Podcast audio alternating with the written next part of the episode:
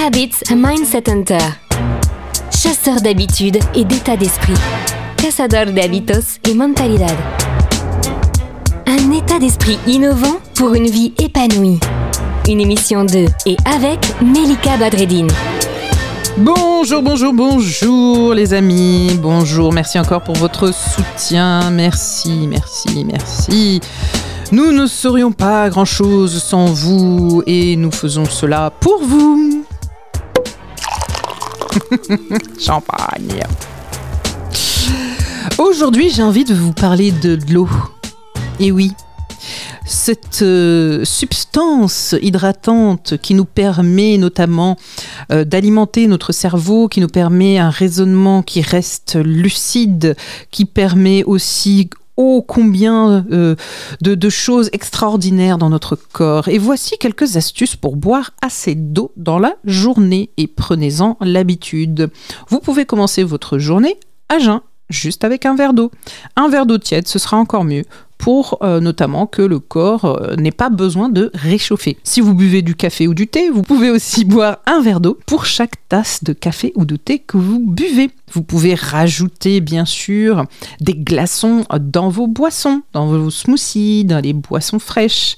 Et vous pouvez également préparer des plats plus épicés pour vous pousser à boire. Je vous recommande aussi d'investir dans une bouteille d'eau intelligente. Et ceci n'est pas le quart d'heure publicité, c'est simplement une bouteille qui vous permet aussi d'avoir une quantité d'eau quotidienne idéale, qui vous permet de mesurer, qui vous permet également d'avoir un rappel.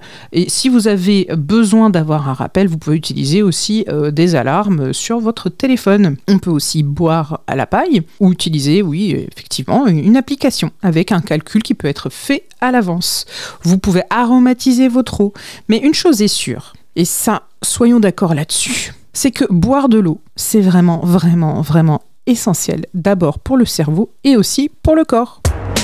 Le bon plan de Melika. Qu'on ait un objectif santé ou un objectif minceur ou un objectif tout simplement de se sentir mieux ou tout simplement parce que nous sommes aussi beaucoup devant nos écrans. On oublie complètement, on est sous hypnose, que ce soit devant l'écran de l'ordinateur, de la tablette ou du téléphone. Pensons à boire parce que déjà, un, c'est nécessaire, ce qui aide plutôt. Et deux, de toute façon, euh, ça permet un meilleur fonctionnement du cerveau et moins de fatigue.